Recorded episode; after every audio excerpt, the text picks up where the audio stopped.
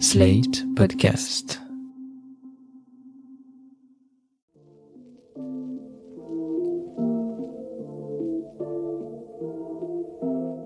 Salut et bienvenue dans New Deal, le podcast Slate Ifri TTSO qui décortique l'actualité américaine en compagnie de Laurence Nardon, responsable du programme USA à l'Ifri. Bonjour Laurence. Bonjour Romain. Alors Laurence, nous voilà arrivés à notre dernier podcast de l'année et nous nous retrouverons en 2022. Et 2022, ça n'est pas n'importe quelle année, parce que c'est l'année de la PFUE. La PFUE, c'est la présidence française de l'Union européenne. C'est la France qui prend la présidence tournante du Conseil de l'Union de janvier à juin 2022. La dernière fois, c'était en 2008. Jeudi dernier, le 9 décembre, le président Macron a annoncé ses nombreux projets pour cette PFUE, une réforme des règles de l'espace Schengen, le dossier social, le numérique, la défense européenne. Il a aussi évoqué pendant la conférence de presse les questions internationales en parlant notamment des menaces russes qui planent en ce moment sur l'Ukraine. Alors avec vous, je vous propose de regarder ce que cette PFUE veut dire en termes de relations avec les États-Unis. On se souvient de la grande fâcherie de septembre dernier à propos des sous-marins et du traité AUKUS. Où en sommes-nous aujourd'hui en ce qui concerne les relations France-États-Unis ou Europe-États-Unis? Et à quel débat ou négociations devons-nous nous attendre en 2022 dans les relations franco-américaines, certains dossiers se traitent en bilatéral, mais beaucoup d'autres relèvent de compétences communautaires et sont traités à Bruxelles. Alors, faisons un point sur les dossiers bilatéraux franco-américains et aussi un point sur les dossiers communautaires entre l'Union européenne et les États-Unis, sachant, comme vous l'avez dit, que sur ces derniers, la France aura beaucoup à dire dans les six mois qui viennent, à cause ou grâce à la PFUE. Bah alors commençons donc par ce qui se traite en bilatéral, c'est-à-dire, je crois, les questions de défense et de diplomatie. Pour ce qui est de la défense en premier lieu, il y a trois dossiers principaux. Le premier, c'est le Sahel. Vous savez que la France a une présence militaire importante euh, au Sahel. C'est l'opération Barkhane qui vise à endiguer la menace djihadiste dans cette immense région.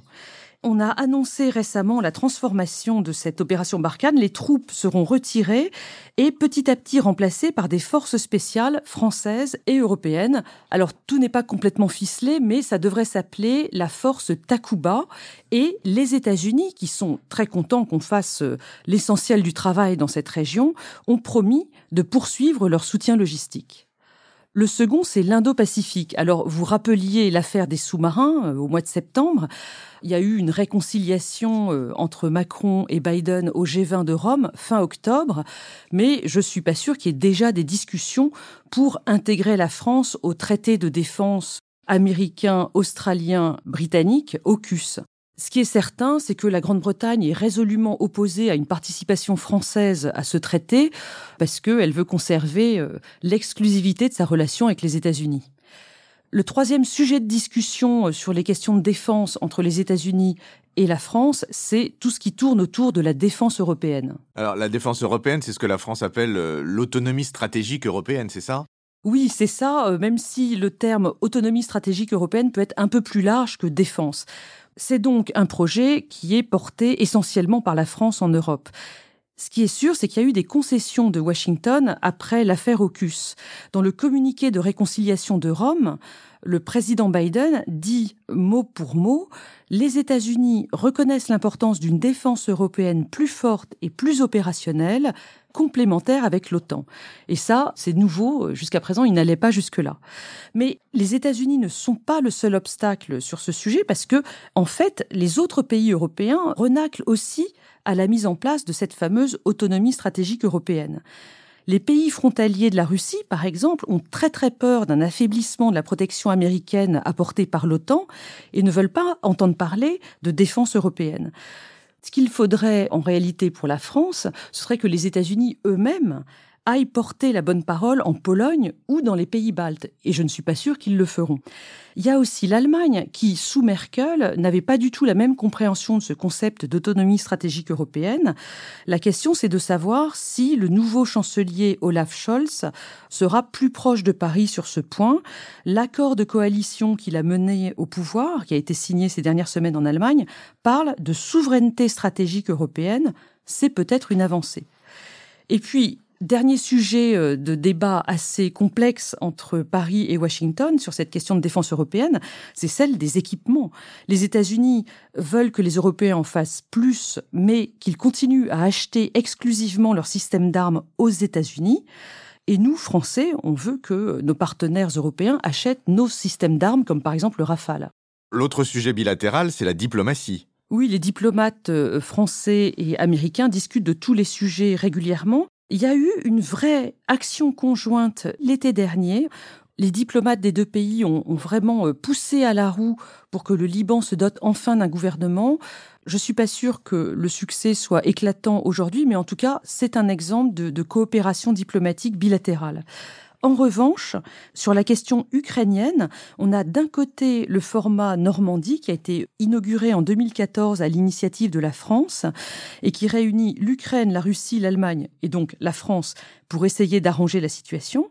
Et puis, de l'autre, on a une diplomatie américaine qui agit complètement en dehors, sans vraiment se coordonner ni avec Berlin ni avec Paris. On voit donc qu'il y a des dossiers sur lesquels on coopère plus ou moins. Alors, il y a quand même un dernier dossier bilatéral, peut-être un peu plus mineur, mais très actuel, qui est porté côté français par le ministère des Affaires étrangères et le ministère de la Culture. C'est la création de résidences d'artistes aux États-Unis, les villas albertines. Sur le principe de la Villa Médicis en Italie? Oui, c'est le même principe, un petit peu différent parce que les résidences aux États-Unis, elles auront lieu dans dix villes différentes. Alors, ça concerne 60 personnes par an qui pourront partir comme ça aux États-Unis euh, étudier et produire. Les premières sont parties cet automne. Et je crois qu'on a jusqu'à fin janvier pour candidater euh, aux Villas Albertines pour la saison 2 qui commencera en 2023. Eh bien, avis aux amateurs. Mais revenons à notre sujet et parlons cette fois non plus des dossiers France-États-Unis, mais des dossiers Europe-États-Unis. Sur le commerce notamment, qui est une compétence de l'Union, il y avait une guerre tarifaire pendant le mandat Trump. On en est où hein, en ce moment? Eh bien, la plupart des disputes tarifaires sont réglées pour l'instant, donc au niveau de l'Union européenne. Pour la dispute entre Airbus et Boeing, qui est très ancienne, eh bien, elle a été réglée dans le cadre de l'OMC, l'Organisation mondiale du commerce, dont l'Union européenne est membre. La question de la taxe GAFA, maintenant, qui a été imposée par la France, elle a été suspendue, cette fois-ci grâce à la réforme fiscale qui est portée par l'OCDE et le G20, une réforme qui a été annoncée lors du G20 de Rome, toujours le même. Cette fois-ci, l'Union européenne n'est pas exactement membre de l'OCDE, mais présente lors des discussions. Et puis reste enfin la dispute liée à l'acier et l'aluminium avec des tarifs que Trump avait imposés elle a été également réglée lors du G20 de Rome, un accord US-UE euh, qui a été annoncé le 31 octobre. Côté Washington, euh, il s'agissait d'apaiser les relations avec l'Union européenne, mais aussi de lutter contre l'inflation qui commence vraiment à poser problème dans le pays. Oui, effectivement, la hausse des coûts de l'acier et de l'aluminium post-tarif douanier était aussi un des éléments qui boostent l'inflation aux États-Unis. Mais sur le commerce plus largement, on sait que le libre-échange est, si on peut dire, passé de mode. Est-ce que, pendant la PFUE, des avancées dans ce domaine sont quand même envisageables? On va voir, il y a un élément nouveau très intéressant, c'est le Conseil du commerce et des technologies TTC euh, dans sa version anglaise, un organisme qui a été créé entre les États-Unis et l'Union européenne en juin 2021. Il y a une douzaine de groupes de travail pour l'essentiel, ce TTC devrait servir à mettre au point des stratégies et des standards communs entre ces deux régions vis-à-vis des ambitions technologiques chinoises, dont on sait qu'elles sont immenses, ce TTC devrait aussi, on espère, servir à mieux cadrer l'action des GAFA sur tous les grands problèmes du numérique, euh, la protection des données personnelles, le respect de la concurrence, etc. C'est vraiment extrêmement important. Alors le TTC a eu sa première réunion à Pittsburgh cet automne et la prochaine est prévue courant 2022. Alors est-ce que ce sera pendant la PFUE ou pendant la présidence suivante de l'Union européenne qui sera assurée par la République tchèque? Nous verrons. Bon, bah, on est reparti pour une phase de coopération alors avec les États-Unis. Oui, mais il y a quand même deux autres dossiers euh, liés au commerce sur lesquels on peut être moins optimiste. Le premier, c'est tout ce qui est lié à l'agroalimentaire. Début novembre, il y a quelques semaines, on a assisté à la création d'une plateforme agroalimentaire de collaboration transatlantique. C'est un forum de discussion entre Union européenne et États-Unis sur les échanges de produits alimentaires entre les deux régions. Il faut rappeler qu'outre-Atlantique, les normes de qualité européennes sur euh, ces produits et les objectifs de durabilité affichés par Bruxelles sont considérés comme des entraves absolument inutiles au commerce et qu'il faut absolument contourner.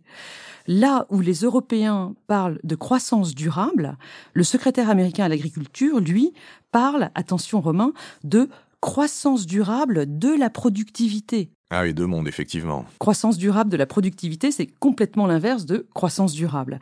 Le président Macron, lui, il a parlé de clause miroir, c'est-à-dire qu'il veut de la réciprocité dans les normes de qualité euh, aux États-Unis et en Europe. On n'est pas du tout là, et ce qui est certain, c'est que la PFUE devra rester très vigilante sur ce dossier. Ah, ça, c'était le premier dossier. Vous parliez d'un second dossier. Qu'est-ce que c'est?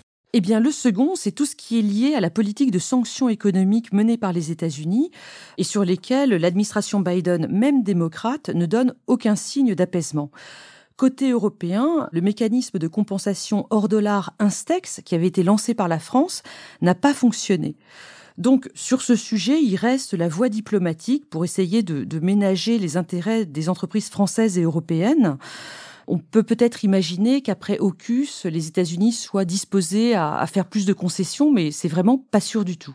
Eh bien, dans l'esprit de Noël, Laurence, espérons que des concessions soient faites et que des accords soient trouvés de part et d'autre. C'est sur ces conseils qui s'appliquent autant aux relations Europe-États-Unis qu'aux dîners familiaux qui viennent que je vais vous laisser et me réjouir de vous retrouver en 2022. Au revoir, Laurence. Merci Romain, à l'année prochaine. New Deal chaque semaine sur Slate, TTSO, Lifree et sur vos plateformes de podcast préférées.